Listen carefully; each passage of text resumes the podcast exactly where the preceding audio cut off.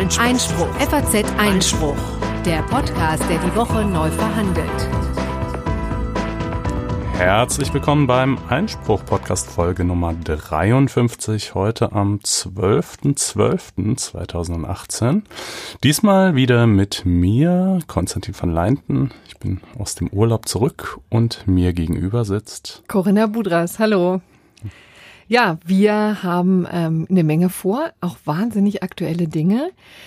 Äh, wir starten gleich mal in die Brexit-Woche. Da hat sich ja einiges getan, auch ganz heute aktuell mit dem Misstrauensvotum. Und äh, untergegangen ist vielleicht so ein ganz klein bisschen ein spektakuläres EuGH-Urteil zu eben jener Brexit-Frage, der Exit vom Brexit. Das wollen wir hier mal ein bisschen vertiefter vorstellen.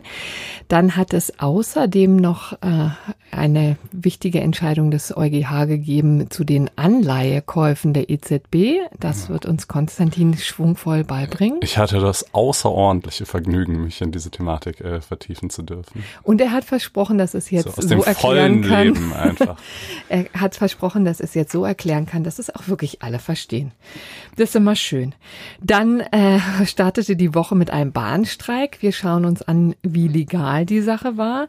Außerdem gab es ein Urteil, das äh, ja ein bisschen Anzügliches zum Gegenstand hat. Es ging nämlich um eine strippende Nonne eigentlich und inwieweit das äh, die Erregung öffentlichen Ärgernisses also bedeutet. Also eine Schauspielerin, die eine Nonne in einer Fernsehsendung spielt, aber sie hat dann diesen Titel äh, nackte Nonne äh, bekommen und das klingt erstmal so sehr boulevardesk, ähm, aber gibt Ist durchaus Anlass ähm, zu, zu Ausführungen, die bis ins Jahr 1952 äh, zurückreichen und eigentlich an die Grundfesten unserer Verfassung rühren. Ah, hört, hört. Dann gibt es auch noch den Digitalpakt, den wir uns genauer angucken wollen. Äh, das ist eigentlich eine Finanzspritze für die Schulen, 5,5 Milliarden Euro. Aber es gibt Ärger in diesem Zusammenhang mit äh, dem Geldregen, weil äh, damit dazu nämlich in die Hoheit der Länder, der Bundesländer eingegriffen wird. Und das wollen die sich nicht gefallen lassen. So interpretieren sie es jedenfalls. Also auch das wird Thema dieses Podcasts Podcastes sein. Und natürlich haben wir dann am Ende wieder zwei gerechte Urteile. Mhm. Ja, aber starten wir doch mal mit dem ganz oberaktuellen Thema, ne? Richtig. Ganz frisch heute am Mittwoch äh, kam die Nachricht rein, dass sich äh, Theresa May einem Misstrauensvotum stellen muss. Und natürlich ist es hochaktuell und kann morgen schon wieder vorbei sein. Das ist uns bewusst. Aber wir sind nun mal eine Sendung mit sehr aktuellem Anspruch und wollten vielleicht mal erklären, wie das überhaupt zustande gekommen ist und äh, wie es dann weitergeht. Das wird ja wahrscheinlich auch noch äh, die nächsten Tage uns beschäftigen. Also äh, die Brexit-Woche startete eigentlich ähm, ganz ähm, positiv für das Vereinigte Königreich, denn der EuGH hat äh, dem Land wirklich weitreichende Geständ Zugeständnisse gemacht beim Brexit. Dazu kommen wir gleich. Dann hat Theresa May allerdings auch am Montag ähm, einfach festgestellt, dass der Gegenwind zu groß ist für ihr Brexit-Abkommen, das sie ja ja, vereinbart hat mit der, mit den europäischen Mitgliedsländern und deswegen die Abstimmung im Unterhaus vertagt auf unbestimmte Zeit und jetzt bekommt sie die Quittung. Heute Morgen, also am Mittwoch, wurde deutlich, sie muss sich einem Misstrauensvotum stellen. Und dann deswegen wollten wir uns mal angucken, An diesem Punkt kippt ja? Corinnas iPad. Wir haben das nämlich, das kann man an der Stelle vielleicht mal dazu sagen, wir waren hier bisher so ganz altmodisch immer mit äh, ausgedruckten Notizen auf Papier und diesmal ist Corinna mit einem iPad hier, äh, aber es hat noch so ein bisschen äh, Standschwierigkeiten. Ich, ich wollte es mal äh, anders machen, weil auch dieses, diese Zettelwirtschaft sorgt ja immer für viel Lärm, ja, im Hintergrund. Es raschelt ein bisschen, gebe ich ja. zu, ja. Ich habe immer noch Zettel. Aber, aber dafür knallt jetzt mein iPad runter. Nun gut. Also, wo waren wir stehen geblieben? Beim Misstrauensvotum. Also, wie kommt das zustande? Ähm, das ist nämlich wirklich ein ziemlich interessantes Verfahren. Also auch vielleicht ähm, sehr typisch für die britische Politik, wo ja vieles auf Traditionen fußt, äh, die sich vielleicht auch nicht mehr so ganz erklären lassen. Denn das Misstrauensvotum ist etwas, was die Parteien jeweils regeln. Ne? Also jede Partei hat für sich genommen ein eigenes Prozedere. Bei den Tories, bei den Konservativen läuft es eben so, es gibt zwei Möglichkeiten. Also entweder die äh, Parteivorsitzende Theresa May tritt zurück. Das, davon kann hier wirklich keine Rede sein. Oder, das ist eben die zweite Alternative, äh, es regt sich in den, auf den hinteren Bänken so viel Unmut, dass äh, es zu einem Misstrauensvotum kommt. Und dieser Unmut muss sich manifestieren in 15 Prozent der Stimmen, also der Stimmen der Tories im Parlament. Und das also Interessante, der Abgeordneten, der Abgeordneten mhm. genau. Und das, das sind ja ist, gar nicht so unfassbar viele. Also nee, 15 Prozent. Äh, ja, okay. Genau, 48 genau Köpfe, die da für ein solches Votum stimmen müssen. Und das Ganze wird dann eben durch folgendes Verfahren äh, in Gang gesetzt. Sie müssen nämlich Briefe schreiben, und zwar an den Chairman des Komitees 1922. Mhm, okay. Auch köstlich. Also das ist eben eine politische Vereinigung, übrigens wirklich der Hinterbänkler, benannt nach den Unterhauswahlen 1922 in, also tatsächlich äh, kam sie, wurde sie gegründet 1923, also eben erst in, äh, im Nachgang dessen. Und ähm, das ist eben eine Vereinigung, die den Hinterbänklern im Parlament besonderes Gewicht geben soll. Und die dürfen dann, eben 48 jetzt im Moment an der Zahl, dem Vorsitzenden, das ist ähm, Graham Brady, einen Brief schreiben und äh, müssen da eben ihr Misstrauen bekunden. Und er sammelt diese Briefe und sagt nicht, wie viele er bekommen hat. Es sei denn, die 15-Prozent-Marke wird gerissen. Das ist wohl offensichtlich heute an diesem Mittwoch der Fall gewesen. Dann kündigt er an, dass dieses Misstrauensvotum durchgeführt werden muss. Wie wird das dann durchgeführt? Kann übrigens sehr schnell passieren, also innerhalb von einem Tag. Der ähm, Vorsitzende wird dann eben den Zeitplan in Gang setzen, wird festlegen. Wie gesagt, das kann schnell passieren und dann äh, gibt es zwei Möglichkeiten. Entweder sie überlebt dieses Misstrauensvotum, da ist sie tatsächlich safe für ein weiteres Jahr. Also das darf nicht einfach wiederholt werden. Und dann, das wäre dann sozusagen eine Stärkung ihrer mhm. Position. Ne? Deswegen hat man auch davor ein bisschen zurückgeschreckt, weil die Tories sich bisher nicht ähm, sicher, sicher waren, waren, ob sie, ob sie Also man braucht 15 Prozent, um das zu starten, aber ich nehme an, man braucht dann über 50 Prozent, ja, um sie tatsächlich abzusetzen. Ne? Genau. Ne? Sonst wäre es ja ein bisschen irre. Ja. Äh, und das ist aber nur eine innerparteiliche Geschichte. Das heißt, wenn das durchgeht, dann ähm, ja, was hieße das dann eigentlich? Also äh, wenn es durchgeht, dann würden die Tories eine neue Premierminister oder Ministerin stellen? Ja, das ist eben interessant. Es geht nämlich zuallererst eben um den Vorsitzenden der Partei, der dann natürlich auch Premierminister werden würde. Aber mhm. es ist tatsächlich ein innerparteiliches Verfahren, anders als bei uns. Ne? Da geht es ja sozusagen um den ganzen Bundestag, der dann bei einem Misstrauensvotum ähm, die entscheiden Kanzlerschaft kann. Genau. quasi. Genau. Und hier ist es ein rein innerparteiliches Konstrukt und deswegen richtet sich das auch nach deren persönlichen äh, Regeln. Ne? Okay. So, wenn er sie das nicht überlebt, dann ist natürlich die Frage, wer stattdessen rankommt. Und auch das ist ziemlich interessant. Es müssen nämlich muss ein Kandidat gefunden werden, mindestens einer, wenn es nur einer ist. Er weiß jetzt gar nicht, ob sich so viele drängen um diesen Posten zurzeit, denn damit kann man ja wirklich keinen Blumentopf gewinnen. Aber wenn es einer ist, dann ist das relativ klar, dann wird der eben die äh, Vorsitzende der Partei, die Vorsitzende oder der Vorsitzende der Partei und wird dann wahrscheinlich der nächste Premierminister.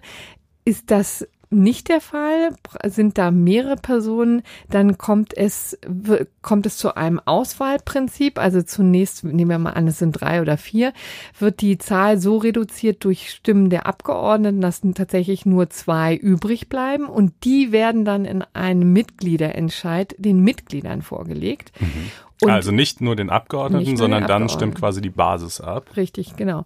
Und dann wird eben diejenige in so einem sehr komplizierten Mitgliederentscheid gewählt. Das kennen wir noch von der SPD hier. Die mhm. haben sich das ja damals auch auferlegt. In verschiedenen Konstellationen. Ne? Also das ist in der Tat ein wirklich ähm, durchaus ungewöhnliches Verfahren. Deswegen dachten wir, können wir es hier mal vorstellen. Auch wenn uns womöglich die Aktualität demnächst überholt. Gucken ja. wir mal, was dabei rumkommt. Jetzt kommen wir mal zum EuGH. Was hat denn der EuGH gesagt? Das war nämlich ein ziemlich. Du wolltest noch was sagen? Ja, nee, nee, nö. Ist, ähm, äh, eigentlich knüpft es äh, genau daran an. Ne? Also äh, generell beim Brexit ist ja äh, momentan äh, kann man sich nie sicher sein, wie lange die eigenen Ausführungen noch gültig sein werden. Der EuGH jedenfalls hat den Briten äh, die Tür zur Rückkehr oder vielmehr zum Verbleib in der EU äh, offen gehalten. Ne? Es zeichnet zeichnet sich ja doch zusehends ab, dass diese ganze Brexit-Geschichte irgendwie, äh, ja, mindestens mal nicht so glatt von der Bühne geht, wie äh, von verschiedenen Seiten vorher erhofft und versprochen. Ähm, und äh, der EuGH hatte jetzt die Frage zu beantworten, ob die Briten ihre Austrittserklärung, die sie ja vor inzwischen bald zwei Jahren abgegeben haben, einfach wieder zurücknehmen könnten, einseitig, oder ob sie dazu der Zustimmung sämtlicher anderer Mitgliedstaaten bedürften.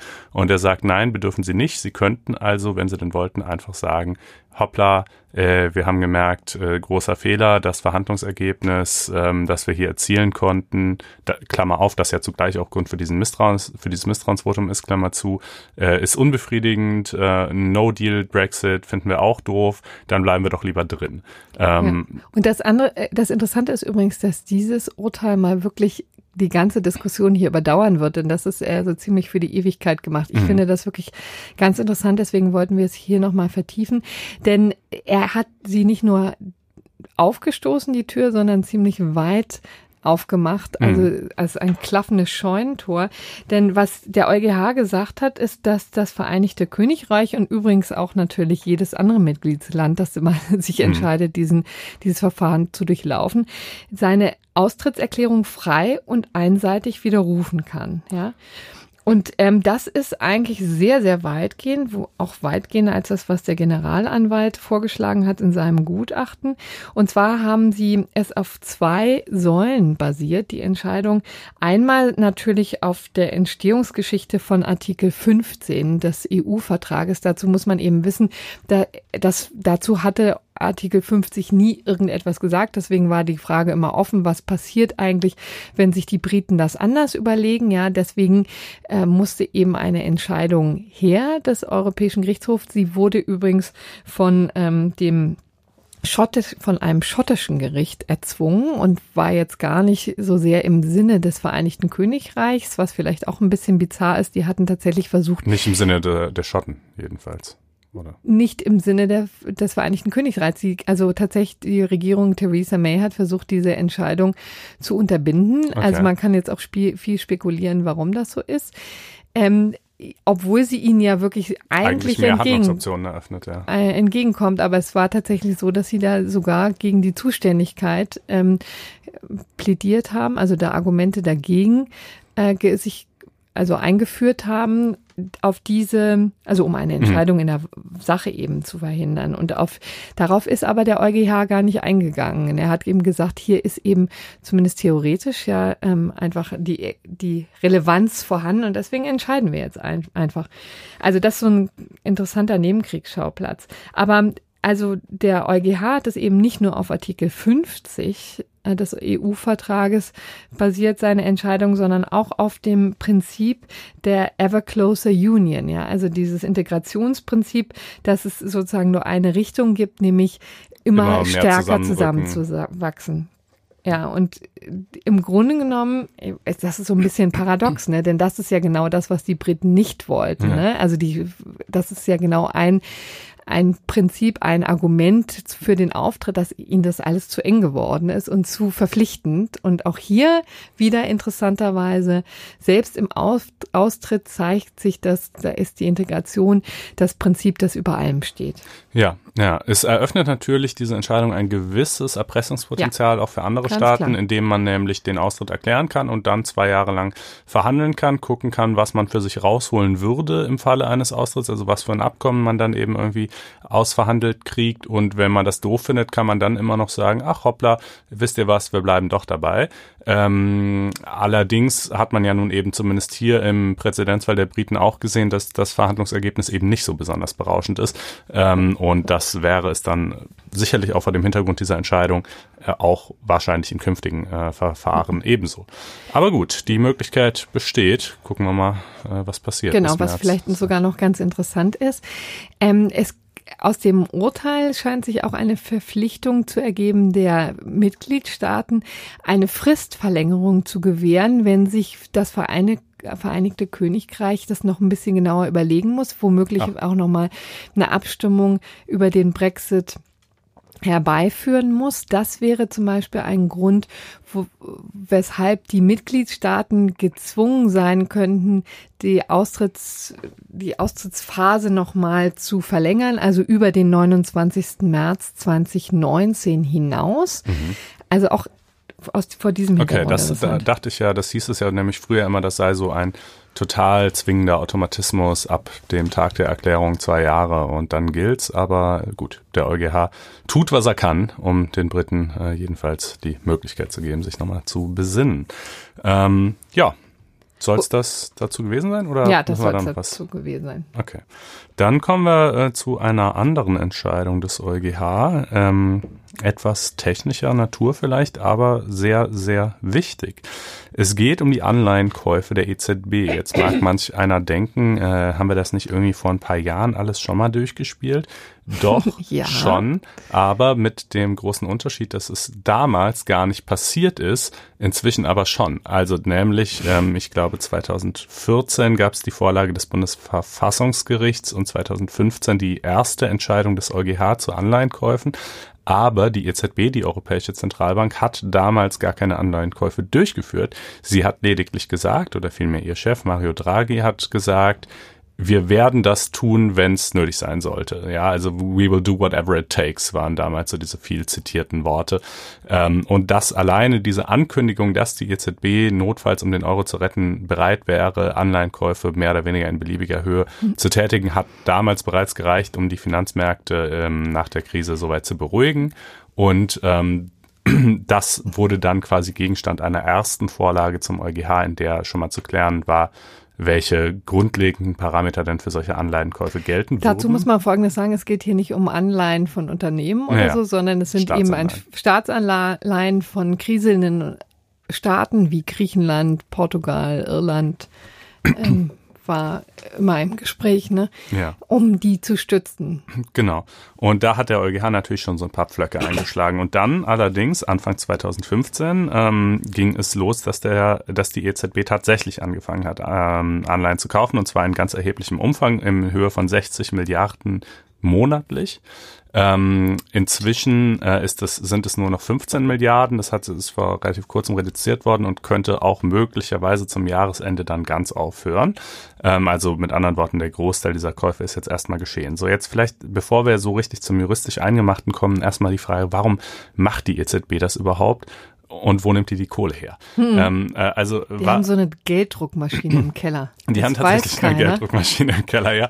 Ähm, äh, also äh, warum macht sie es? Naja, weil die EZB, deren Mandat, deren Auftrag, deren Existenzsinn ist es, die Währungspolitik äh, äh, zu betreiben in der EU, also für eine stabile Währung zu sorgen, die Inflation bzw. Deflation des Euro unter Kontrolle zu halten. Und die EZB strebt eine Inflationsrate von ungefähr zwei Prozent an. Das sagt sie oder sagen eben viele Ökonomen, ist gut für die Wirtschaft. Ähm, viele Staaten haben ja das Problem einer hohen Inflation. Die EU hat das gegenteilige Problem einer zu niedrigen Inflation. Ja, so sieht es zumindest die EZB, nämlich deutlich unter zwei Prozent. Ähm, um die Inflation irgendwie in die Höhe zu treiben, hat die EZB erstmal den Leitzins auf Null praktisch gesenkt. Das alleine hat aber nicht ausgereicht. Und dann hat sie eben Anfang, äh, ich glaube März 2015 ging es los, angefangen, ähm, diese Staatsanleihen zu kaufen. Warum führt das zu einer gesteigerten äh, Inflation oder warum hofft die EZB zumindest, dass das so sein wird? Naja, ähm, der Kauf dieser Staatsanleihen, das ist nicht so, dass da vorhandenes Geld irgendwie ausgetauscht wird, sondern es wird tatsächlich jedes Mal neues Geld geschaffen. Also wenn die EZB im Monat für 60 Milliarden Euro Staatsanleihen kauft, dann schafft sie diese 60 Milliarden aus dem Nichts. Ähm, also die ist einfach so, dass sie dann von Staat, sagen wir mal beispielsweise von Griechenland, für 10 Milliarden Anleihen kauft und dann hat eben Griechenland bei der, also ist im Einzelnen ein bisschen komplizierter, aber ein Guthaben von 10 Milliarden bei der EZB, die es vorher nicht gab. Ja, das heißt, äh, die, die Gesamtmenge an existierenden Euro, ähm, die werden natürlich nicht wirklich gedruckt. Ja, das muss ja nicht, das wird ja nicht in Bargeld, nicht in Koffern überreicht. Das sind alles elektronische Positionen. Aber jedenfalls die Gesamtmenge an existierenden Euro vergrößert sich. Äh, damit sollte man zumindest meinen, wird der einzelne Euro mehr wert, äh, weniger wert. Äh, das heißt, die Inflation steigt, so die Hoffnung. Ähm, das ist vielen Leuten ein Dorn im Auge, aus verschiedenen Gründen. Zum einen, weil sie sagen, durch die niedrigen Zinsen bringt es nichts mehr, sein Geld auf die Bank zu legen. Ja, dass der normale Sparer kriegt keine Zinsen mehr, ist ja auch tatsächlich so. Ähm, zum anderen, der Euro wird dadurch weniger wert gegenüber anderen Währungen, zum Beispiel gegenüber dem Dollar. Auch das stimmt, klar. Wenn ich einfach immer mehr Euro quasi erschaffe und in den Kreislauf pumpe, dann ist der einzelne Euro eben weniger wert.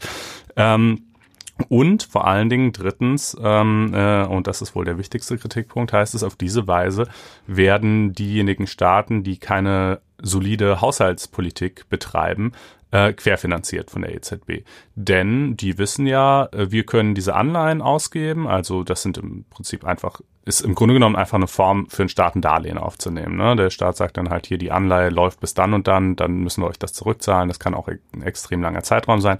Und wenn die EZB das kauft, dann können die sich ja auf diese Weise jederzeit Geld verschaffen, egal wie ineffizient sie möglicherweise ihre innerstaatliche Wirtschaft führen. Und das ist natürlich eben der Hauptkritikpunkt äh, an, an diesem Programm. So. Ähm, das ist in, insbesondere eben auch ein Kritikpunkt, der von den Klägern angebracht wurde. Ne? Da ist übrigens ganz prominent immer Peter Bau, Gauweiler dabei. Ja. Ne? Einerseits natürlich CSU-Politiker, ein Urgestein, CSU-Urgestein und dann ein sehr äh, rühriger Anwalt aus München. Mhm der da eben äh, die, das Bundesverfassungsgericht und den EuGH schon seit Jahren in dieser und jeder Frage im Zusammenhang mit, den, mit der Euro-Rettung beglückt. ja, so kann man sagen. Und äh, äh, ebenfalls dabei ist Bernd äh, Lucke, ähm, der ja. Wer war das noch gleich? Ökonomieprofessor, der äh, in der AfD 1.0, wenn man das so nennen kann. ja. Also quasi zur Gründungsriege der ursprünglichen AfD, als es aber eben die AfD noch deutlich mehr so um Wirtschaftsfragen und Euro-Kritik, also nicht EU-Kritik, sondern vor allen Dingen Euro-Kritik kreiste und äh, noch nicht so weit rechts außen war, wie sie es heute ist. Gut, wie dem auch sei. Auf jeden Fall diese beiden und auch noch etliche andere gehören da zur Klägerriege. Das funktioniert so rein technisch erstmal, dass die Verfassungsbeschwerde erheben vor dem Bundesverfassungsgericht und das, ähm, weil der Anknüpfungspunkt quasi wäre zu sagen, ähm, es gibt, das Bundesverfassungsgericht kann zwar nicht unmittelbar über die EZB urteilen, die ist nicht seiner Rechtsprechung unterstellt, aber das Bundesverfassungsgericht könnte theoretisch der Deutschen Bundesbank untersagen, im System der EZB weiter mitzuwirken, äh, quasi sich daran zu beteiligen.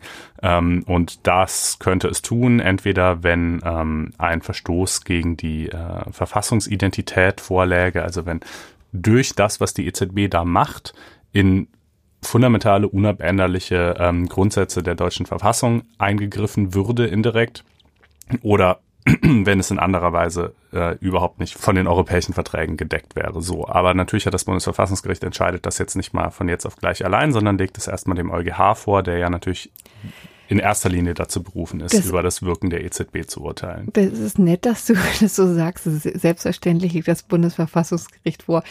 Ähm, also wenn ich mich richtig erinnere, war vor Jahren auch genau das natürlich ein riesiger Streitpunkt. Das mhm. Bundesverfassungsgericht hat nie, nie, nie, nie jemals vorgelegt. Und erst im Zuge dieser ganzen Streitigkeiten, auch ESM und so weiter, also sind ist es zur Überzeugung gelangt, jetzt ist es doch endlich mal Zeit, dies zu tun. Wurde ja, dafür ja. auch viel kritisiert. Ne? Da Klar, die Kläger haben natürlich gehofft, dass es direkt kurzen Prozess macht. Zumal äh, zu erwarten war der EuGH, der in seiner Entscheidung schon die Tendenz, das Wirken der europäischen Institutionen eher abzusegnen. Und wenn sich quasi die Partikularinteressen eines Mitgliedstaats und eben das Funktionieren der EU, so wie sie aktuell läuft, gegenüberstehen, dann geht die Entscheidungstendenz schon dahin, dass es eher zugunsten von letzterem ausgeht. So in der Tat auch hier, in, sowohl in der Entscheidung 2015 als auch in der jetzt aktuellen vom äh, Dienstag dieser Woche hat der EuGH gesagt, dass das, was die EZB macht, in Ordnung geht. Ähm, warum geht es in Ordnung? Naja, auch der EuGH sagt, äh, es gibt das, ähm, das Verbot der, ähm, der äh, Finanzierung von Einzelstaaten. Also die EZB dürfte in der Tat nicht ähm, dürfte in der Tat nicht hingehen und sagen, pass mal auf, ähm, beispielsweise Spanien oder Italien, ihr könnt misswirtschaften, wie ihr wollt, wir kaufen alle eure Anleihen, macht euch mal keine Sorgen. Ja, so in etwa, das wäre vollkommen unzulässig. So ist allerdings natürlich das Anleihenkaufprogramm auch nicht ausgestaltet, sondern das hat natürlich eine ganze Reihe von Sicherungsmechanismen eingebaut, die dazu führen sollen, dass die Länder sich nicht darauf verlassen können, dass ihre Anleihen tatsächlich von der EZB gekauft werden. Sie werden es zwar oftmals, aber eben auch nicht immer und nicht unbedingt. Ähm, erstens schon mal kauft die EZB sowieso überhaupt nicht von den Ländern direkt, sondern es wird von irgendwelchen äh, Großinvestoren oder Banken gekauft und denen kauft es die EZB wiederum ab. Die Kläger sagen aber, na ja, aber das ist halt so ausgestaltet, dieses Anleihenkaufprogramm, dass die Investoren genau wissen, wenn wir die Anleihen kaufen, kauft die EZB sie uns ab. Also es ist im Grunde genommen einfach nur so ein Mittelsmann, ist letztlich eine Umgehung des Verbots, direkt von den Staaten zu kaufen. Der EuGH sagt, nee, da ist genug Unsicherheit mit drin. Diese Unsicherheit kommt erstens daher, dass von den Anleihen, die ein jeweiliges Land aufgibt, maximal eine bestimmte Quote, ich glaube ein Drittel durch die EZB gekauft werden darf. Zweitens kauft die EZB auch nicht nur Anleihen von Staaten, die finanziell kriseln, sondern auch von anderen. Drittens ähm, äh, gibt es eine bestimmte Mindestdauer, für die äh, der dieser Zwischenhändler äh, die Bank oder der Großinvestor oder wer auch immer die Anleihen zunächst mal halten muss, bevor die EZB sie kauft. Da sagt das Bundesverfassungsgericht wiederum, das kann man aber gar nicht nachprüfen, ähm, ob die tatsächlich eingehalten wird, diese Frist oder nicht, sagt der EuGH, ja, aber die EZB versichert das, das passt uns schon. Ähm, und ja, das räumt er schon ein. Natürlich sei es nicht ganz von der Hand zu weisen, dass das, was die EZB da macht, vor allen Dingen eben in dem Ausmaß, und wir reden jetzt inzwischen von über zwei Billionen Euro, äh, die im Zuge dieses Anleihenkaufprogramms geflossen sind, Auswirkungen auf die wirtschaftliche Lage der Staaten hat und somit wirtschaftspolitische Wirkungen hat, aber die seien eben nicht der, das eigentliche Ziel dessen, was die EZB tut. Das sei ein Kollateraleffekt, der sich ja auch gar nicht vermeiden lasse. Das wäre nun mal einfach so. Ähm, aber die Zielrichtung ihres Handelns sei eben doch ganz klar eine währungspolitische, um letztlich, wie eingangs dargestellt, die Inflation zu steigern. Und das sei ja gerade das, was sie ihrem Mandat nach auch darf. Ähm, ja, das. Also äh, tatsächlich jetzt abgesegnet ist denn dieser ewige Rechtsstreit damit jetzt endgültig beendet. Nein, es geht jetzt nochmal zurück zum Bundesverfassungsgericht. Ne? Das ist ja immer dieses Ping-Pong-Spiel. Genau, es geht nochmal zurück zum Bundesverfassungsgericht. Die Kläger hoffen natürlich, dass sich das Bundesverfassungsgericht nicht äh, damit zufrieden geben wird. Es selber hatte von deutlichen Zweifeln an der Rechtmäßigkeit gesprochen und zwar natürlich in Kenntnis der ersten EuGH-Entscheidung aus 2015 zu dem damaligen nie durchgeführten, aber in Aussicht gestellten Anleihenkaufprogramm und in Kenntnis der damals vom EuGH aufgestellten Parameter und hat gesagt, sagt, ja, und auch wenn wir die hier anlegen, kommen wir trotzdem dazu, dass das, was die EZB inzwischen tatsächlich macht, ähm, rechtswidrig wäre. Das ist natürlich schon eigentlich mal ein, ein starkes Wort. Ähm, und äh, im Tatsächlichen hat sich jetzt auch seitdem nichts geändert. Also es wäre natürlich theoretisch vorstellbar, dass das Bundesverfassungsgericht sagt, ja, hm, okay, der EuGH hat es zwar so entschieden, wir sehen es aber anders. Aber das wäre halt ein dramatischer Bruch und ehrlich gesagt der Anfang einer neuen europäischen Krise. Ähm, was, wie würde das überhaupt funktionieren? Das Bundesverfassungsgericht würde dann der Bundesbank sagen, dass sie da nicht mehr mitwirken darf. Und äh, ja, dann müsste man mal gucken, was passiert. Aber ich kann es mir ehrlich gesagt nicht so recht vorstellen. Also die mhm. wahrscheinlichere Variante ist schon, dass, ähm, dass äh, Sieht, sieht so aus, als so würde hält. da auch viel Pragmatismus ja, herrschen. Ne? natürlich, natürlich. Ne, das, was das Bundesverfassungsgericht daran immer kümmert, ist halt, dass die EZB ähm, eigentlich demokratisch kaum direkt legitimiert ist. Ne? Die wählt man ja nicht, ne? aber deren Handeln ist natürlich. Ja, gar nicht legitimiert. Ja, ja, also eigentlich wirklich gar nicht legitimiert, genau. Äh, aber, aber eben irgendwie ein, ein wahnsinnig äh, wichtiger Akteur. Und ähm, die Frage ist natürlich auch immer, solange die das einfach so macht, ist ja, kann man ja auch sagen, ist doch alles schön, das funktioniert doch. Äh, was ist denn, wenn mal einer, ein Staat pleite geht? Also wenn jetzt zum Beispiel Italien ähm, irgendwie tatsächlich äh, eine, eine Staatsinsolvenz anmelden müsste und all die vielen Anleihen, die die EZB von Italien gekauft hat, sind nichts mehr wert. Ähm, dann ist zwar vereinbart von der EZB, dass zu 80 Prozent für diese wertlos gewordenen Anleihen derjenige Staat haftet, der sie ausgegeben hat, nämlich Italien. Allerdings kann man sich ausrechnen, dass das nicht so ein besonders wirkungsvoller Mechanismus sein kann, ja, denn ein Staat kann ja schlecht äh, Schuldner und äh, zugleich Bürger für seine eigenen Schulden sein. Also würde möglicherweise drohen, dass diese Kosten auf die übrigen Mitgliedstaaten letztlich zukommen und damit dann, wenn auch vielfach über Bande, auf deren Steuerzahler. Ähm, das ist so. Genau, und damit auf auf Sie, liebe Hörer, ja. um mal wieder den Bogen zu schlagen. Genau. Ähm, wir haben natürlich dazu auch Texte, ähm, auch auf Einspruch, äh, die wir wie üblich in die Shownotes packen. Das Ganze ist im Detail nochmal dreimal komplizierter, als wir es jetzt hier haben schildern können. Ähm, aber das sind, glaube ich, zumindest mal so die wesentlichen äh, Punkte bei der ja. Entscheidung. Ja, an dieser Stelle könnte man hier auch na natürlich nochmal auf unser FAZ-Einspruch Online-Magazin hinweisen. Mhm. Und da haben wir auch einen, immer noch unseren Test genau. Lauf, ne? Ja. Wer das mal ausprobieren möchte. Wer das mal ausprobieren möchte, der geht auf faz.net-einspruch testen. Ein Wort alles zusammengeschrieben. faz.net-einspruch testen. Und kann dort für vier Wochen ein kostenloses Probeabo abschließen, welches ihm Zugang verschafft zu unserer an sechs Tagen. Die Woche erscheinenden digitalen Ausgabe, in der ihr äh, juristische Beiträge in Hülle und Fülle äh, findet zu diesem Thema und auch zu ganz vielen anderen. Und äh, vielleicht ein äh, kleines Ehrenabzeichen, das wir uns seit gestern an die Brust heften können. Ja, sag's doch bitte an dieser Stelle nochmal. ja, genau. Das, also ähm, äh, wir äh, freuen uns natürlich äh, sozusagen über jeden Leser und über jede Zitation, aber über diese doch ganz besonders, ähm, denn wir wurden gestern zum ersten Mal zitiert vom Bundesverfassungsgericht. Ja. Äh, nicht in dieser, nicht im Zusammenhang mit dieser EZB-Sache, sondern es gab eine Entscheidung des Bundesverfassungsgerichts. Ähm, da hat es mehrere Verfassungsbeschwerden gegen den UN-Migrationspakt Pakt, über den wir in dieser Sendung auch gesprochen haben in der Vergangenheit, verworfen, weil es gesagt hat, der entfaltet ja keine rechtliche Wirkung, somit kann auch kein Eingriff in Grundrechte vorliegen. Und ähm, naja, wie Gerichte das so machen, ne, werden eben die Argumente dann auch in, mit entsprechenden Fußnoten verweisen auf, auf Kommentare, auf Fachliteratur und so weiter begründet. Und in den Verweisen fanden sich unter anderem zwei Beiträge von FAZ Einspruch. Das äh, freut uns und ist ein kleiner Ritterschlag und insofern, ähm, ja, werden wir jedenfalls mal in Karlsruhe gelesen und vielleicht ja auch von euch. Genau.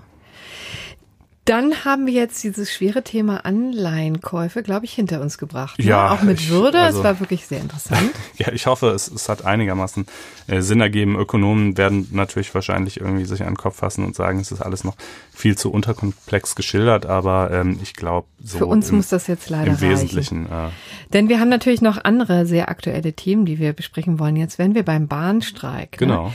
Denn es ist mal wieder Bahnstreikzeit. Hatten wir lange nicht mehr. Im, It's the season. Ja, it's the season. Ja, wir hatten auch schon ehrlich gesagt im Sommer so einiges ne, kurz vor den äh, Sommerferien. In mhm. den Sommerferien haben sie auch schon gestreikt, das war 2015. Dann äh, gehen letztendlich äh, so ursprüngliche Streiks auch von der GDL, wo wir zum ersten Mal die GDL kennengelernt haben, tatsächlich noch viel weiter zurück. Ne? Aber jetzt äh, war es am Montag wieder soweit und es war nicht die GDL, die Gewerkschaft, Gewerkschaft der, Lokführer. der, Lokführer. die da gestreikt hat, sondern die EVG und das ist die Eisenbahn- und Verkehrsgewerkschaft. Das ist jetzt so eine Situation der vertauschten Rollen. Ne? Jetzt ähm, zeigt sich die besonders kämpferisch. Bisher war es eben immer die GDL. Und jetzt ist aber die, die GDL diejenige, die sagt, naja, also auch die sind natürlich in Tarifverhandlungen, aber die haben angekündigt, frühestens im neuen Jahr wollen sie im Karton rappeln, mhm. oder wie immer die Formulierung war. Also wir befinden uns mal wieder in Tarifverhandlungen äh, mit der Deutschen Bahn. Sowohl die EVG als auch die GDL verhandelt schon in der vierten Runde. Bisher war es weitgehend reibungslos verlaufen, aber offensichtlich nicht zur allgemeinen Zufriedenheit, deswegen kam es jetzt hier zum Streik. Der hat einige Besonderheiten. Also vielleicht zunächst einmal zu den Forderungen der EVG. Die fordert 7,5 Prozent mehr und zwar innerhalb ihres EVG-Wahlmodells. Das ist etwas, was seit der vergangenen äh, Verhandlungsrunde reingekommen ist. Nee, Verhandlungs äh, also nicht, nicht die dritte Verhandlungsrunde, sondern ich meine die, die schon vor zwei Jahren zu einem mhm. Abschluss geführt hat. Ähm, und zwar war da die Konstellation, dass zum ersten Mal nicht nur einfach eine blanke Erhöhung des Gehaltes gefordert wurde, sondern gleichzeitig die Möglichkeit, auch länger Urlaub zu nehmen oder zusätzlich freie Tage zu Ach. nehmen. Das war das EVG-Wahlmodell. Mhm. Ja. Und deswegen seitdem fordert man sowas immer im Doppelpack. Dann heißt es eben 7,5 Prozent mehr, ja, mhm. mehr Gehalt oder, oder mehr, mehr, Urlaubstage, Urlaubstage quasi. Ja. Okay. So, und das Ganze ähm, also es sind übrigens über 30 Forderungen, sowohl bei der EVG als auch bei der GDL. Das ist aber, da sind sie sich ähnlich übrigens in diesem Punkt. Also auch die GDL fordert 7,5 Prozent mehr in, äh, in so einem Wahlmodell. So, und die Bahn ist jetzt nun wahnsinnig unter Beschuss, also und in erheblichen Schwierigkeiten. Man kann sagen, es ist tatsächlich ein Krisenunternehmen, ja, weil es eben an vielen Ecken und Enden hapert. Das ähm, weiß jeder, der zuletzt mal Bahn gefahren ist oder die Medien konsumiert hat.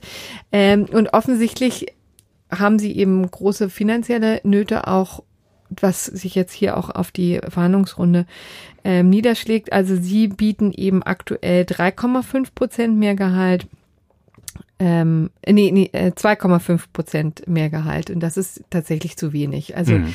die EVG hat gesagt, es muss mindestens noch ein Prozent mit raufkommen. Äh, vorher verlassen wir sozusagen nicht den Verhandlungstisch. Ja. Ähm, es gab vergangene Woche ganz erhebliche, auch intensive Verhandlungen. Über drei Tage hinweg wurde verhandelt, 40 Stunden lang. Und dann ähm, die letzte Verhandlungsrunde dauerte tatsächlich bis 5.38 Uhr ja, am Samstag. Und dann hat die EVG gesagt, so nicht mehr und hat zu einem Warnstreik aufgerufen. Und zwar sehr kurzfristig. Ne? Sehr ne? kurzfristig. Und das gibt uns die Gelegenheit, mal ein bisschen genauer auf die Besonderheit des Warnstreiks ähm, ähm, einzugehen, denn der Warnstreik ist ähm, ein zulässiges Arbeitskampfmittel, aber eins, was man sagen muss, was durchaus auch sehr äh, unter Beschuss ist, sehr kritisch gesehen wird, denn es ist eigentlich ein Notbehelf. Aber ein, einer, der vom Bundes, äh, Bundesarbeitsgericht Arbeitsgericht mit ziemlich losen Zügeln bedacht wurde. Ja, also man muss ja überhaupt sagen, dass dieses ganze Streikrecht äh, reines Richterrecht ist. Ne? Da findet sich ja im Gesetz, im so Gesetz gar nicht. nichts. Ja. Selbst im Grundgesetz findet sich auch das Wort Streik übrigens auch gar nicht, sondern es äh, ist aus, ja. nee, noch nicht mal das, sondern es ist Ausfluss äh, von Artikel 9 Absatz 3 und da geht es um das Recht, Vereinigungen zu bilden, um Arbeitnehmerrechte durchzusetzen. Also das ist eben die Koalitionsfreiheit überhaupt, also da, das ist die Verankerung der Gewerkschaften im mhm. Grundgesetz. Und auch die ähm, ist, darf eben, ist nur dann effektiv, wenn sie zur, zum, zur Unterstreichung ihrer Forderungen zum Streik, zum Arbeitskampf aufrufen darf. Das mhm. ist sozusagen, und schon da betreten wir Richterrecht. Auch das ist sozusagen Ausschluss von Artikel 9 Absatz 2, findet sich da aber nicht explizit, mhm. ja. Das heißt, ähm, das Bundesarbeitsgericht hat das Streikrecht entwickelt mit dem Argument, ansonsten wäre das nur kollektives Betteln, was die Gewerkschaften da macht. Die müssen ja in irgendeiner Art und Weise Druck, Druck ausüben. ausüben ja. So.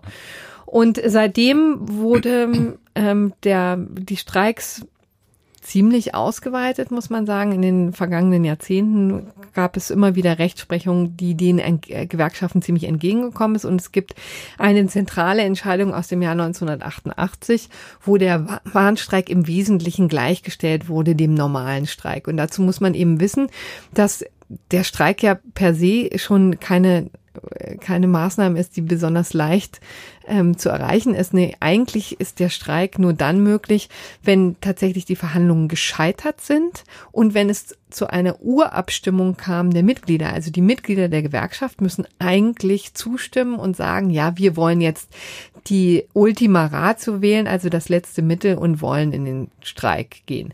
Das alles gibt es beim Warnstreik nicht. Das entfällt. Sonst ja, hätte es ja auch nicht so schnell gehen können. Genau, sondern es ist im Grunde genommen einfach nur eine Möglichkeit der Gewerkschaften, um zu zeigen, passt mal auf, Jungs, wir meinen's ernst. Mhm.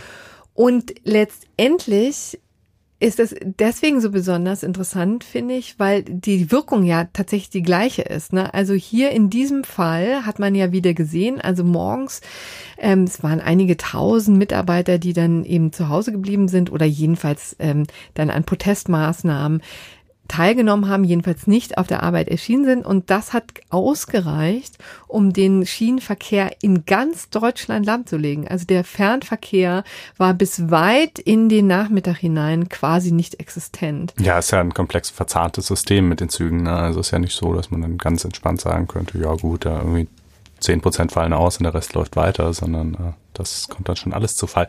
Ja. Aber ich nehme an, dass für so einen Warnstreik irgendwie zumindest in zeitlicher Hinsicht andere Vorgaben gelten. Also man kann jetzt wahrscheinlich nicht so lange Warnstreiken, äh, wie man lustig ist. Ne? Richtig, aber es ist auch das ist relativ ähm, lax gehandhabt. Also da gibt es keine genauen Vorgaben. Man sagt eben einfach, das darf jetzt, ähm, muss in einem kürzeren Zeitraum geschehen, als das sozusagen das Hauptunterscheidungsmerkmal, mhm. dass sie kürzer dauern als ähm, jetzt andere ähm, Streiks, die dann ja schon mehrere Tage, vielleicht sogar mehrere Wochen gehen kann. Das haben wir bei der Bahn tatsächlich nicht so erlebt, weil es ja komplett ausgereicht hat, in der Vergangenheit mal so Stich, Nadelstiche zu machen. Ne? Mhm. Also die, die haben ja tatsächlich nie mehr als zwei, drei Tage, glaube ich, am Stück äh, mal gestreikt, aber es war immer natürlich eine fundamentale Auswirkung.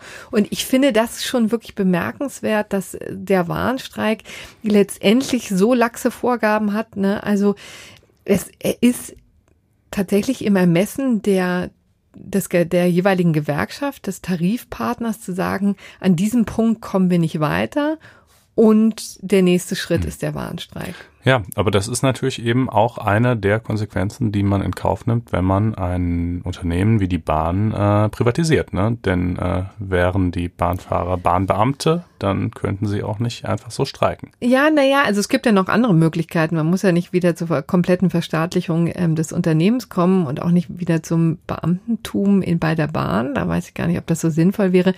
Aber interessanterweise kommen in so einer Konstellation natürlich immer die Forderungen, das Streikrecht doch mal zu kodifizieren und vielleicht auch insbesondere in Bereichen der Daseinsvorsorge mal ein bisschen straffer zu ja. regeln. Ne? Das ist ja, lässt sich ja auch hören, ne, dass man sagt, also man könnte ja auch ein Schlichtungsverfahren vorschalten oder man könnte ähm, das Verfahren ein bisschen bisschen strenger handhaben, dass äh, eine Woche oder so Vorlauf gegeben werden muss. Man weiß jetzt gar nicht genau, ob das so viel mehr bringen würde, ja.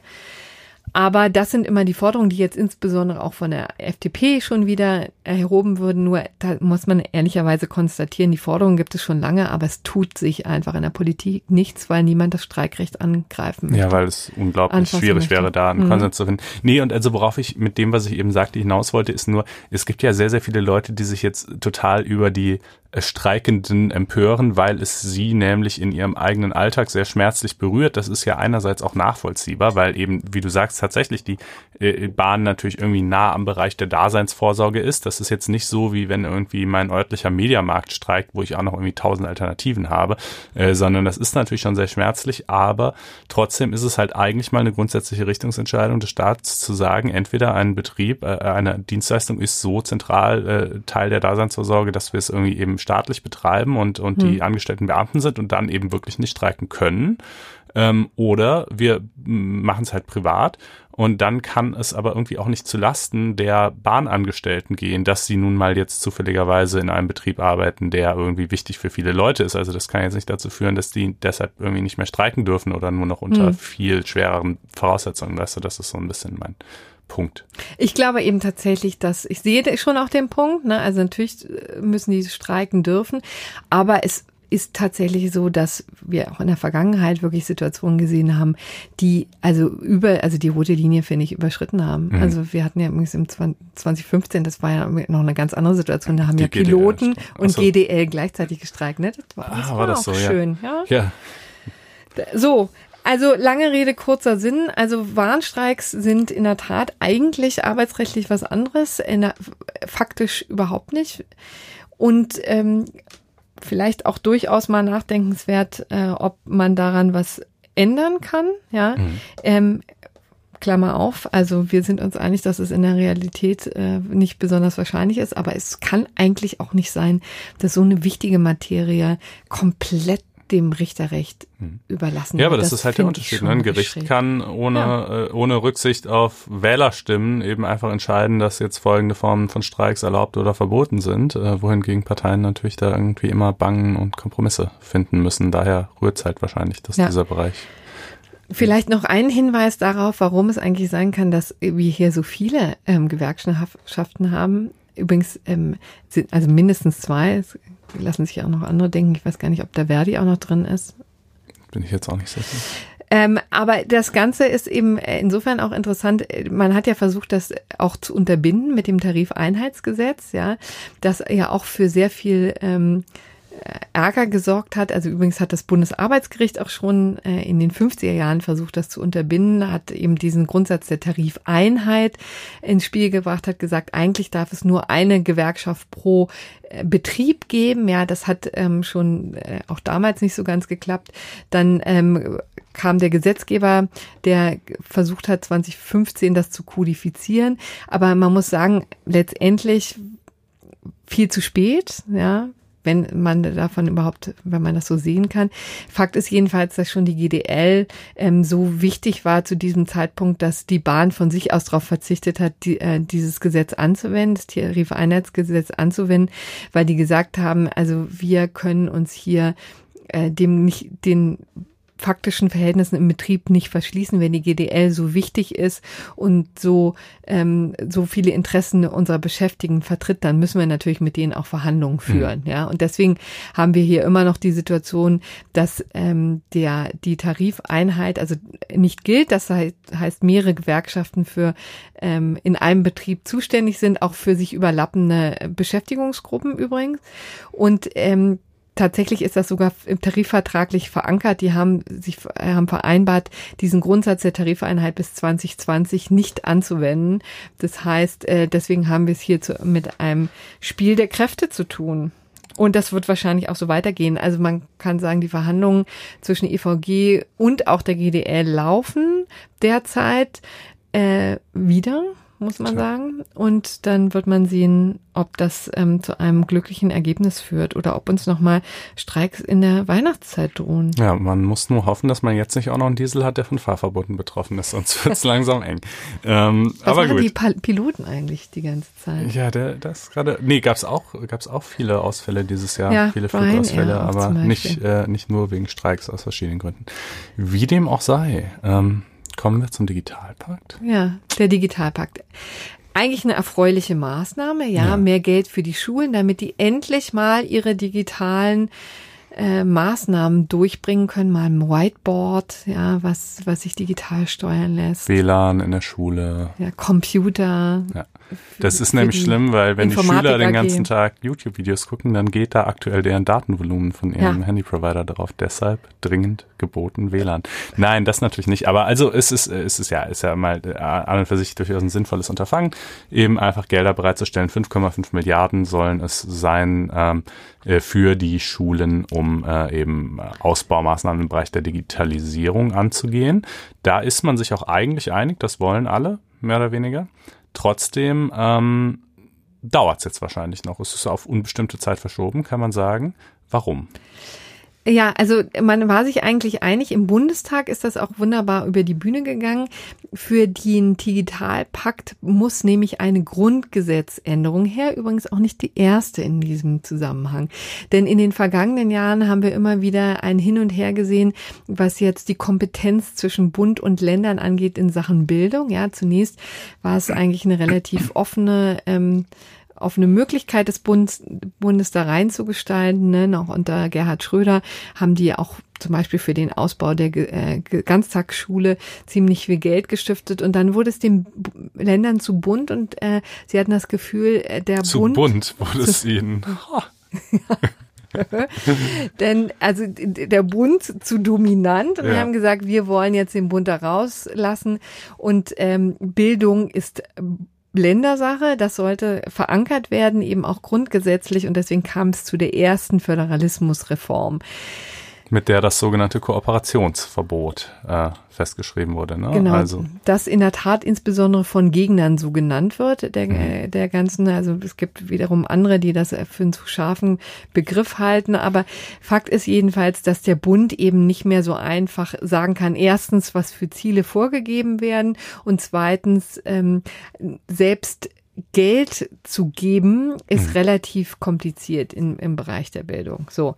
Und das hat man als Defizit wahrgenommen, denn tatsächlich die Bundesländer, da gibt es einige sehr reiche darunter, die sich digitale Whiteboards ohne Probleme leisten können ähm, und andere, die sich eben nicht leisten. Und deswegen gibt es dieses Bestreben, ähm, das sozusagen für alle gleich ähm, die, die, die, die, die gleiche Mühen sozusagen an den hm. Tag zu legen. Ja, äh, denn es gibt ja auch im Grundgesetz die Vorgabe, gleiche Lebensverhältnisse in Deutschland durchzusetzen und dafür zu sorgen, dass das eben geschehen kann. Deswegen hatte man eben diese sinnige Idee, das Ganze ähm, wieder ein bisschen aufzulockern. Dazu musste der Bundestag entscheiden, war kein Problem. Und jetzt müssen aber auch die Bundesländer ja. entscheiden. Ja, und die werden ja, also eigentlich sollte man ja erstmal denken, warum sollten die was dagegen haben, wenn die Kohle bekommen? Das ist doch schön für die. Ähm, und soweit es jetzt nur den Digitalpakt betrifft, da ist eine Aufteilung der Kosten von 90 zu 10 angedacht. Also 90 Prozent der Mittel sollen vom Bund kommen, nur 10 Prozent von den Ländern. Damit wären die auch einverstanden. Aber der Entwurf wurde dann eben relativ kurzfristig noch geändert, dahingehend, dass für künftige künftige Investitionsvorhaben betreffend auch die Bildung und aber auch noch andere Dinge, zum Beispiel sozialen Wohnungsbau, ähm, dann eine 50-50 Aufteilung gedacht ist. Mhm. Also wenn jetzt zum Beispiel in Zukunft irgendein gemeinsames Finanzierungsprojekt äh, zum zum Beispiel zum sozialen Wohnungsbau äh, von Bund und Ländern geplant ist, dann äh, und der Bund dafür Mittel bereitstellt und in, Klammer auf, in der Regel ist es ja so, dass der Bund momentan jedenfalls solventer ist als die Länder, Klammer zu, ähm, der Bund also dafür Mittel bereitstellt, dann müssen die Länder jeweils, die davon profitieren sollen, jeweils nochmal genauso viel Mittel bereitstellen. Warum ähm, hat man das in diese Reform, in diese Grundgesetzreform mit hineingeschrieben?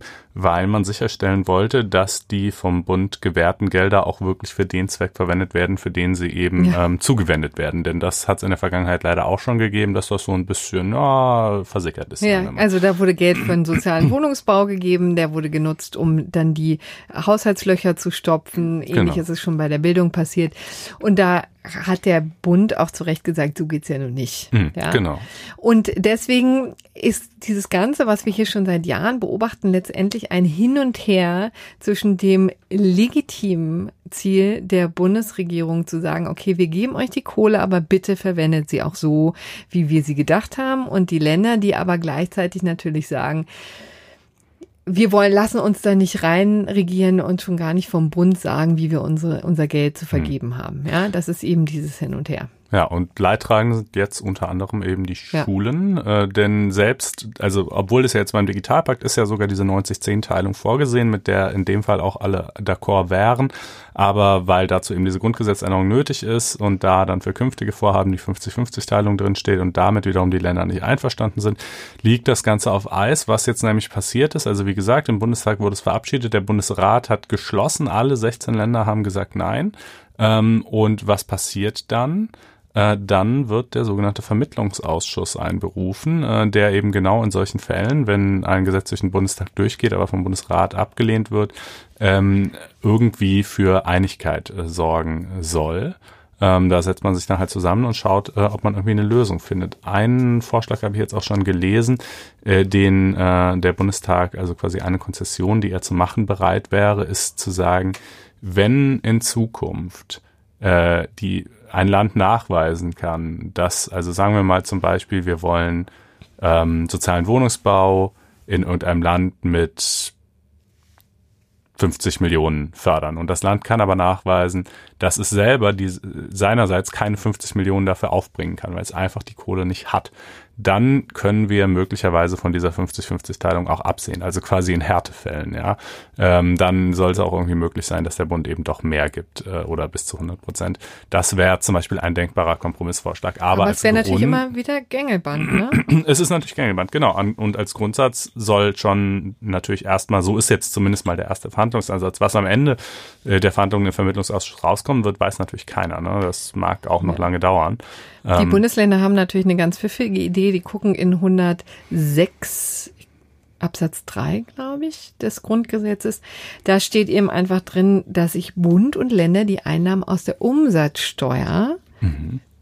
brüderlich aufteilen. Geschwisterlich aufteilen, sagt man ja heutzutage wahrscheinlich eher. Und ähm, das wäre natürlich für die eine relativ einfache Möglichkeit, an Geld zu kommen, aber dann ist wieder das Problem, dass der Bund nicht keine Hand drauf hat, was mit dem Geld passiert. Also ich finde es echt wirklich ein ziemlich Skurril, lustiges ja. ja, ein Dilemma, weil also offensichtlich traut man echt den Bundesländern oder einigen Bundesländern wirklich nicht über den Weg, das Beste für ihre Bürger zu machen, ne? Ja, also das Beste ist ja immer noch die Frage, aber jedenfalls die Mittelmoney so zu verwenden, wie sie eben irgendwie gedacht waren vom Bund, ja. ja. Nun gut, äh, das ist also misslich, denn da es führt eben unter anderem auch dazu, dass äh, der Digitalpakt sich äh, verzögert, also die Finanzierung dessen. Ähm, und ja, diese, diese. Und deswegen sehen übrigens unsere Schulen auch immer noch so aus wie in den 50er Jahren, hm. falls du dich das gefragt hast. Oder ja. wie den 80ern. Oft jedenfalls. Ja, es gibt schon auch andere Beispiele, aber ich bin immer wieder konsterniert, wie äh, wenig sich doch getan hat und wie sehr man doch wieder in die 80er Jahre zurückversetzt wird. Naja. Gut. Was haben wir jetzt? Ach, deine genau. strippende Nonne. Meine strippende Nonne, ja. Also ähm, äh, diese Dame, man kann sie auch namentlich nennen, sie hat nämlich sogar selber im Anschluss an die ganze Causa auch eigene YouTube-Videos dazu äh, publiziert und äh, nimmt das eher so ähm, etwas humorig entgegen, heißt also Antje Mönning und ist Schauspielerin und spielt unter anderem die Nonne Jenny Marquardt in der ARD-Abendserie Um Himmels Willen. Wieso musst du das ablesen? Äh, ja, du, es ist tatsächlich ausnahmsweise habe ich diese ARD-Abendserie jetzt mal verpasst. Ja, also normalerweise gucke ich ja alles. Ähm, nee, also natürlich nie gehört von der Frau vorher. So, ähm, aber ähm, jetzt haben doch, glaube ich, auch deutlich mehr Leute von ihr gehört. Ähm, nicht wegen ihrer schauspielerischen Leistung, sondern wegen ihrer äh, Striptease-Einlage auf einem Autobahnparkplatz. Dort nämlich trug sie, äh, übrigens auch dies ist auf YouTube zu sehen, ähm, äh, äh, weil sie es auch selber wohl online gestellt hat, eine durchsichtige Bluse und einen knappen Rock und unter letzterem nichts drunter. Und ähm, äh, ja, tanzte da so ähm, beckenschaukelnd äh, ein wenig äh, umher vor einem Auto, in dem zwei Männer saßen, äh, die sich das angeschaut haben. Ähm, und äh, was sie nicht äh, erkannt hat, auch nicht erkennen konnte, war, dass es sich dabei um zwei Zivilpolizisten handelte. und die hatten da irgendwie wenig Gefallen dran, interessanterweise. Ja, äh, in der Tat. Also sie haben die Kamera laufen lassen. Eigentlich ist die eher dann, um so Geschwindigkeitsüberschreitungen oder ähnliches aufzuzeichnen, aber kann man natürlich auch zu diesem Zweck verwenden. Ähm, und äh, haben dann eben in der Folge äh, Anzeige gegen sie erstattet. Sie hat dann auch noch ihren, ihren Rock, muss man auch noch dazu sagen, angehoben. Also es war schon irgendwie ähm, ja. Erregung äh, etwas, öffentlichen Ärgernisses. Äh, äh ist es so? Ja, da, genau. Also prüf doch mal durch. ich prüfe mal durch. Also ähm, das erste und das finde ich eigentlich das Interessanteste äh, an der ganzen Geschichte ist, äh, welcher Straftatbestand hier nicht einschlägig ist, nämlich 183 StGB exhibitionistische Handlungen. Ja, würde man ja denken, das klingt doch erstmal ganz passend. Ähm, aber da steht Absatz 1 ein Mann, der eine andere Person durch eine exhibitionistische Handlung belästigt, wird mit Freiheitsstrafe bis zu einem Jahr oder mit Geldstrafe bestraft. Das ist höchst ungewöhnlich, denn sonst heißt es ja im StGB immer, wer ja. dies oder das macht. Und wer ist natürlich, schließt Männer, Frauen äh, und Mitglieder des dritten Geschlechts äh, gleichermaßen ein. Äh, hier ausnahmsweise ist der einzige Straftatbestand, bei dem das nicht so ist, sondern nachdem sich tatsächlich nur Männer strafbar machen können. Ähm, da fragt man sich ja schon erstmal, äh, warum. Wie, wie kann das sein? Erzähl mal. Ja, wie kann das ist sein? Ist wahrscheinlich historisch natürlich. Es ist historisch äh, bedingt, äh, begründet und es gab auch eine Vorlage zum Bundesverfassungsgericht, äh, immerhin 1999, wo eben ein Mann, der ähm, nach diesem Straftatbestand verurteilt worden war, äh, Verfassungsbeschwerde erhoben hat äh, und gesagt hat, der, der Tatbestand ist in seiner derzeitigen Form verfassungswidrig, weil Verstoß gegen Artikel 3 Gleichbehandlungsgrundsatz, äh, es geht nicht an, dass hier nur Männer mit Strafe bedroht werden. Ähm, das Bundesverfassungsgericht hat eine ausgesprochen schwache, wirklich, also äh, geradezu, äh, geradezu ja. ein Trauerspiel von einer Entscheidung abgeliefert. Es hat nämlich eigentlich nur auf eine frühere Entscheidung äh, verwiesen aus dem Jahr 1952. Und in dieser früheren Entscheidung hatte es bereits gesagt, der Gleichheitsgrundsatz gilt für ähm, Sexualstraftaten nicht. Mhm. Und in dieser früheren Entscheidung wiederum war es damals um die Strafbarkeit von Homosexualität gegangen, die ebenfalls nur für Männer strafbar war. Und äh, dass äh, diese frühere Entscheidung, das ist wirklich also eine, eines der aus heutiger Sicht Schandurteile des, des Bundesverfassungsgerichts, mhm. ähm, wo es eben äh, in, in sehr ausführlich dargelegt hat, äh, man könne einfach äh, männliche und weibliche Sexualität ähm, überhaupt nicht vergleichen. Das sind zwei komplett verschiedene Dinge und deshalb ähm, sei auch jede Ungleichbehandlung beispielsweise strafrechtlicher Art äh, von vornherein unproblematisch und gar nicht an Artikel 3 zu messen, äh, weil das eben einfach, es sei zwar beide Sexualität, aber es hätte ansonsten so gut wie nichts miteinander gemeinsam. Ähm, und diese damals eben, wie gesagt, im Hinblick auf die Strafbarkeit von Homosexualität äh, unter Männern nur äh, getroffene Entscheidung hat es dann 1999 einfach übertragen auf den Exhibitionismus. Und ähm, das war, das ist der Grund, warum diese Norm nach wie vor besteht, obwohl sie meines Erachtens wirklich glasklar verfassungswidrig ist. Sag mal, äh, und für was plädieren wir denn jetzt eigentlich? Also für eine ganze generelle Abschaffung oder für eine Erweiterung mit Ergänzung der Frau und des dritten Geschlechts? Ich würde eher sagen für Letzteres. Also ich meine. Für eine Erweiterung. Ja. Also ich meine, ich, es ist natürlich kein, sicherlich jetzt eine der deutlich harmloseren Straftaten, die man so begehen kann. Aber ich, und mich persönlich würde es jetzt, glaube ich, auch irgendwie, ich könnte auch damit leben, wenn es entkriminalisiert würde, aber ich finde es schon ein nachvollziehbares Anliegen zu sagen, ich möchte gerne irgendwie durch die Straßen gehen ohne von irgendwelchen Leuten mit ihrer Nacktheit behelligt zu werden. Also es ist schon, finde ich, irgendwie nachvollziehbar, das nicht äh, zu wollen. Übrigens, strafbar danach sind auch heute nur Leute, die das zum eigenen Lustgewinn tun. Also hm. wenn jetzt ähm, jemand, sagen wir mal zum Beispiel diese Femen, diese Frauen, ja. die sich da aus Protestgründen ausziehen, die sind erstens natürlich schon deshalb nicht strafbar, weil sie eben wie gesagt Frauen sind und es nur Männer erfasst. Aber zweitens, selbst wenn es jetzt Männer wären, die nackt demonstrieren würden, so politisch demonstrieren würden gegen irgendwas und sich dazu ausziehen, wären sie auch nicht strafbar nach 183. Denn die täten es dann ja nicht, weil sie es irgendwie erotisch anziehen finden, äh, sich auszuziehen vor anderen, sondern einfach nur so, äh, wie auch immer, um halt ihr Statement zu betonen. Oder Flitzer bei Fußballspielen mhm. laufen ja auch nackig rum. So.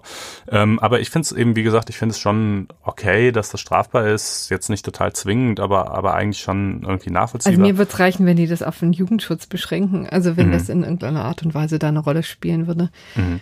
Ja, ich übrigens übrigens, ne, und äh, nur nochmal, um vielleicht einfach mal vor Augen zu führen, welchen Geist diese damalige Bundesverfassungsgerichtsentscheidung atmete. Ne? Ich habe hier mal so ein, zwei äh, Zitate rausgepickt. Ähm, äh, da hieß es beispielsweise, anders als der Mann wird die Frau unwillkürlich schon durch ihren Körper daran erinnert, dass das Sexualleben mit Lasten verbunden ist. Ach du liebes Damit mag ernsthaft? es zusammenhängen, dass bei der Frau körperliche Begierde und zärtliche Empfindungsfähigkeit fast immer miteinander verschmolzen sind, während beim Manne und zwar gerade beim Homosexuellen beide Komponenten vielfach getrennt bleiben. Wie Oder krass. andere Stellung, schon die körperliche Bildung der Geschlechtsorgane weist für den Mann auf eine mehr drängende und fordernde, für die Frau auf eine mehr hinnehmende und zur Hingabe bereite Funktion hin ähm, und so weiter und so weiter. Von wann ist das? So gelingt der lesbisch veranlagten Frau das Durchhalten sexueller Abstinenz leichter, während der homosexuelle Mann dazu neigt, einem hemmungslosen Sexualbedürfnis zu verfallen. Das ist 1900, ah, ich muss mich korrigieren, 57. Ähm, Wahnsinn. Das ist, ne, genau, das ist natürlich nach heutigen Maßstäben unsäglich und, und das wurde dann eben tatsächlich 1999 eben dieses Grundprinzip, dass der Gleichheitssatz bei Sexualstraftaten keine Geltung hätte, ähm, äh, weil männliche und sexuell, äh, weibliche Sexualität von vornherein unvergleichbar sein, übernommen. Gut, so. Also all dies, um das zu sagen. Das ist ein kleiner Nebenkriegsschauplatz hier. ja, aber ist also doch darum äh, ging es nicht. irre. Genau, also der, eben genau um den 183 ging es nicht, weil er eben nur Männer erfasst. Ähm, und da wäre wirklich eine Reform mal angezeigt. Also beides fände ich besser, sowohl Abscha äh, Es stimmt übrigens, das muss man an der Stelle auch sagen. Es ist offenbar so, dass exhibitionistische Handlungen viel, viel häufiger von Männern verübt werden als von Frauen. Aber das ist ja trotzdem kein Grund, das auf Tatbestandsebene mhm. bereits so zu halten. Also generell die meisten Straftaten werden häufiger ja. von Männern als von Frauen verübt, aber trotzdem ne, sind sie halt auch für Frauen strafbar. So. Gut, ähm, dann gibt's den 183a StGB, Erregung öffentlichen Ärgernisses, der da lautet, wer, hier sind jetzt also beide Geschlechter, öffentlich sexuelle Handlungen vornimmt und dadurch absichtlich oder wissentlich ein Ärgernis erregt, wird mit Freiheitsstrafe bis zu einem Jahr äh, bestraft. Und sexuelle Handlungen nach 184h sind nur solche, die im Hinblick auf das jeweils geschützte Rechtsgut von einiger Erheblichkeit sind. Ähm, das ist zum Beispiel auch, wenn es im Zuge ganz andere Baustelle zwar, aber im Zuge der Sexualstrafrechtsreform, die wir vor zwei Jahren hatten, äh, um solche Dinge ging wie, keine Ahnung, irgendjemand in der Disco mal auf den Hintern hauen oder so, ja. Mhm. Also ist das dann zum Beispiel schon von einiger Erheblichkeit oder vielleicht noch nicht, ja. Und hier war eben dieselbe Frage, war das, was die Mönning gemacht hat, nämlich da mit einem durchsichtigen Top und einem gelegentlich gehobenen Rock äh, auf dem Parkplatz herumzutanzen, bereits von einiger Erheblichkeit Öffentlichkeit. Und ähm, das äh, Gericht hat gesagt, nee, im Zuge von gewandelten gesellschaftlichen Moralvorstellungen müsse man sagen, das sei wohl noch knapp drunter. ähm, von einiger Erheblichkeit ist zum Beispiel Sex in der Öffentlichkeit. Also wer irgendwie ähm, das äh, kommt ja schon bisweilen irgendwie mal vor, dass das äh, Paare dann auch immer wieder dann, in der Bild äh, das nächste Zimmer nicht mehr finden und und ähm, ja genau. Also das zum Beispiel wird man sagen müssen ist dann natürlich also wenn das nicht von einiger Erheblichkeit ist dann wird es schwer irgendeine sexuelle Handlung zu finden die dann erheblich ist. Ähm, äh, gut aber auf jeden Fall ähm, das also auch nicht. Und dann blieb tatsächlich nur noch übrig der 118 OWIG Belästigung der Allgemeinheit. Ordnungswidrigkeitengesetz? Genau, Ordnungswidrigkeitengesetz. Ordnungswidrig handelt, wer eine grob ungehörige Handlung vornimmt, die geeignet ist, die Allgemeinheit zu belästigen oder zu gefährden und die öffentliche Ordnung zu beeinträchtigen. Da ist die Schwelle eben etwas niedriger, sagt das Gericht. Und deshalb ist es ja auch nur eine Ordnungswidrigkeit und keine Straftat. Und dann hat sie eben 300 Euro äh, berappen müssen für diese Aktion. Das ist jetzt alles zu verschmerzen. Und äh, wie gesagt, die Idee, der Vorgang als solcher ist ja auch eine Petitesse, aber ich fand das irgendwie ganz interessant mit dem, mit dem 183 äh, insbesondere. Ja. So, kommen wir jetzt zu den gerechten Urteilen, wobei Urteil hier wieder weit zu verstehen ist, zumindest beim ersten, beim zweiten ist tatsächlich ein Urteil, aber hier ist es eigentlich nur eine Entscheidung. Mhm. Ja, das, ähm, also es, ja, äh, es ist ein neu gegründetes Portal, muss man wohl sagen. Ähm, dieses äh, Portal ähm, veröffentlicht äh, sämtliche äh, im Bundesgesetzblatt äh, erschienenen äh, Gesetze eben. Ja, also das Bundesgesetzblatt, ne, man kennt das, äh, wann immer ein Gesetz beschlossen wird, wird es im Bundesgesetzblatt äh, ver verkündet und das ist auch Voraussetzung für ein für das Wirksamwerden eines neuen Gesetzes. Und ähm, diese alles, was eben im Bundesgesetzblatt so erscheint, kann man auch derzeit konnte man auch bisher schon online abrufen ähm, auf der Seite des Moment, wie heißt es Bundesanzeigerverlages. Ähm, und äh, allerdings äh, mit ein paar Einschränkungen. Ja, wenn man da jetzt nämlich zum Beispiel die Erscheinungen im Bundesgesetzblatt durchsuchen wollte, ja, wenn man irgendwie ein Schlagwort hatte und ähm, danach suchen wollte, dann ging das nur, wenn man ein Abo abschloss und das kostete Geld. Ähm, und noch ein paar andere Dinge irgendwie. Ich glaube, das Ausdrucken war angeblich auch nur möglich, wenn man ein Abo hatte und noch so verschiedene weitere Sachen. Und ähm, das wurde jedenfalls von dieser Initiative hier als äh, Missstand empfunden. Äh, die Open Knowledge Foundation ist das und sagt, naja, also ähm, das ist ja wohl, im Bundesgesetzblatt erscheinen die Gesetze, an die wir uns alle halten müssen. Äh, das muss doch vollständig frei zugänglich sein und zwar eben auch mit allen Funktionen und so weiter. Äh, und deshalb haben die das jetzt auf ihrer eigenen Seite namens, äh, ich meine, offenegesetze.de ähm, einfach online gestellt. Da wird man ähm, gucken müssen, ob der äh, Verlag, denn also dieser, dieser äh, Bundesanzeigerverlag, ähm, ist äh, inzwischen privatisiert und gehört zu Dumont, das ist eine große hm. Verlagsgruppe, ja. Ähm, und die haben natürlich Geld damit verdient, dass sie eben, ähm, äh, dass eben Leute dort Abos abgeschlossen haben, ja. Ähm, Und äh, man wird mal schauen müssen, ob die sich damit einfach so abfinden, denn es gibt zwar natürlich kein Urheberrecht an den Dingen, die im Bundesgesetzblatt erscheinen. Ja, das ist, steht im Urheberrechtsgesetz drin, dass, äh, dass ähm, eben amtliche Dokumente dieser Art, beispielsweise eben Gesetze, äh, nicht urheberrechtlich geschützt sein können. Äh, das wäre ja auch noch mal schöner. Aber es gibt einen äh, sogenannten Datenbankschutz. Also wer sich die Mühe macht, wer ähm, Dinge anbietet, die zwar für sich genommen alle urheberrechtlich nicht geschützt sind, aber die systematisiert und in einer Datenbank unter einigem Aufwand zusammenführt, äh, der kann eben einen eigenen Datenbankschutz genießen dafür. Und da könnte theoretisch, das wird man dann eben gegebenenfalls sehen müssen, äh, die Open Knowledge Foundation unzulässigerweise drin eingegriffen haben. Vielleicht auch nicht. Das ist, also bisher ist mir auch nicht bekannt, dass es da irgendwie eine Klage oder dergleichen gäbe, aber das ist jetzt auch erst seit wenigen Tagen der Fall. Also muss man mal gucken. Ne? Ähm, jedenfalls äh, finden wir das erstmal natürlich eine, eine gute Sache, ja. Ähm, äh, man muss dazu sagen, das Bundesgesetzblatt ist für die meisten Leute, glaube ich, nicht so lesenswert, denn ähm, äh, da stehen ja nur ähm, in aller Regel ist es ja so, dass bestehende Gesetze geändert werden. Und äh, dann stehen eben auch tatsächlich nur die Änderungen drin. Das heißt, du machst es auf und da steht dann drin, Paragraph sowieso im bürgerlichen Gesetzbuch, Absatz sowieso, Nummer sowieso wird ergänzt um das Wort so oder folgende Worte werden gestrichen. Das heißt, das alleine zu lesen, die Erscheinung im Bundesgesetzblatt alleine zu lesen, macht überhaupt keinen Sinn ähm, normalerweise, sondern was man eigentlich lesen will, sind die konsolidierten Fassungen. Und die gibt's wiederum auf einer eigenen Seite des Bundesjustizministeriums, äh, nämlich Gesetze im Internet.de, auch heute schon abrufbar. Ähm, also es ist jetzt alles nicht so furchtbar kriegsentscheidend, aber trotzdem, ähm, gerade in unserem Job ist es natürlich schon manchmal so, dass man auch direkt ins Bundesgesetzblatt gucken will. Und äh, ja, insofern finden wir das eigentlich eine ganz dankenswerte Initiative der Open Knowledge Foundation. Handelsregister übrigens wäre auch noch so ein Fall, der mir einfallen würde. Ne? Das könnte man sich auch vorstellen. Das wäre übrigens auch dann nicht nur für uns interessant, sondern eben auch für Wettbewerber, denn auch das kostet ja Geld, da reinzugucken. Ne? Ja, in der Tat. Also skurril. Aber interessant, dass sich da was tut. Und jetzt kommen wir zu einem zweiten, ein bisschen launigeren, äh, gerechten Urteil. Da ging es nämlich um die Amtsanmaßung eines Tischlers, der ein selbst gebasteltes Blitzer Gerät gebaut hat, eine Blitzerattrappe, und zwar mit seinen Kindern, mit seinen minderjährigen Kindern zusammen. Der hat in Köln offensichtlich, also ja, in einem Kölner Stadtviertel in einer Straße gewohnt, wo eigentlich Tempo 30 gilt, aber wo sich offensichtlich niemand daran hält. Der Mann hatte eben zuvor mehrmals bei der Stadt gefragt, ob es möglich wäre, Geschwindigkeitskontrollen da durchführen zu lassen. Und da hat sich offensichtlich nie etwas getan. Und deswegen hat er in einem Bastelnachmittag mit seinen Kindern tatsächlich diese Attrappe gebaut und sie im Vorgarten aufgestellt und ein Schild eben auch noch daneben getan, 30er Zone.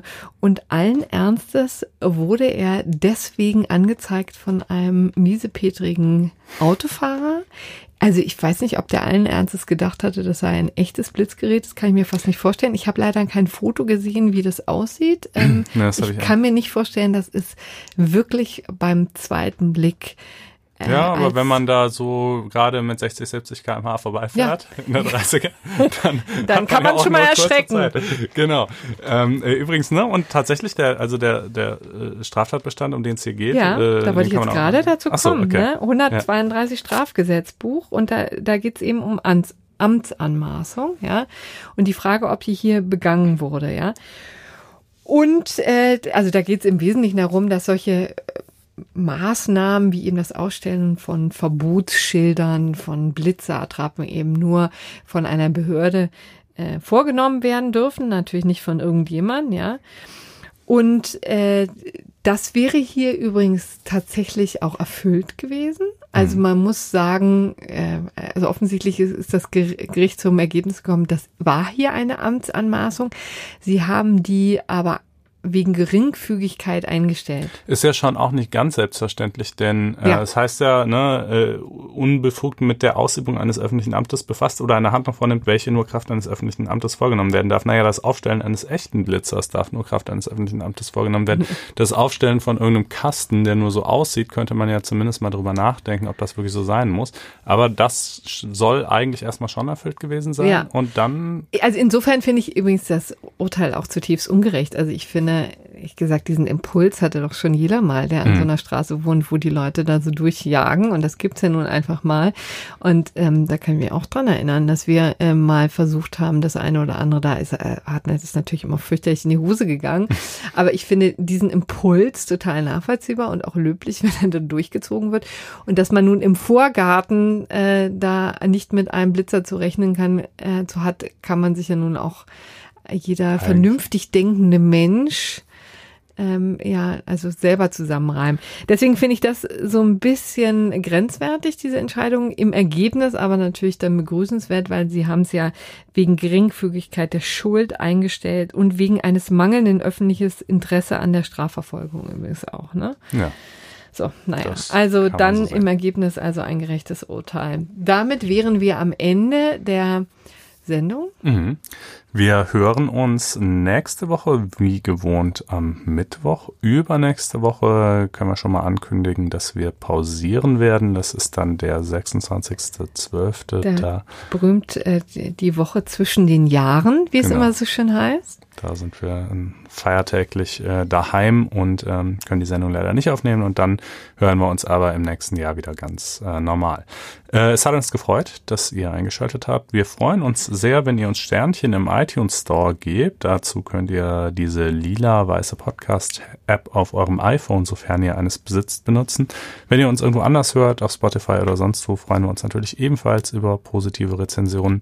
Ihr könnt uns unsere Meinung sagen unter blogs.faz.net-einspruch. Das war insbesondere bei der letzten Sendung ja. sehr erfreulich. Da gab es etliches Feedback, auch sehr ausführlich und äh, sehr sachlich äh, fundiert und echt interessant. Ähm, nicht alles davon können wir immer in der Sendung aufgreifen, aber kann man trotzdem sehr empfehlen, da einfach mal in die Kommentare auch reinzuschauen. Das ist, äh, ist äh, durchaus äh, lesenswert. Ja, weil letztendlich ist es ja so, dass wir natürlich hier auch ein bisschen im Plauderton das Ganze gestalten und um niemanden zu verschrecken und auch vielleicht nicht Juristen dazu zu gewinnen, sich eben mal mit diesen Themen auseinanderzusetzen. Deswegen gehen wir natürlich tief rein, aber auch nicht zu tief.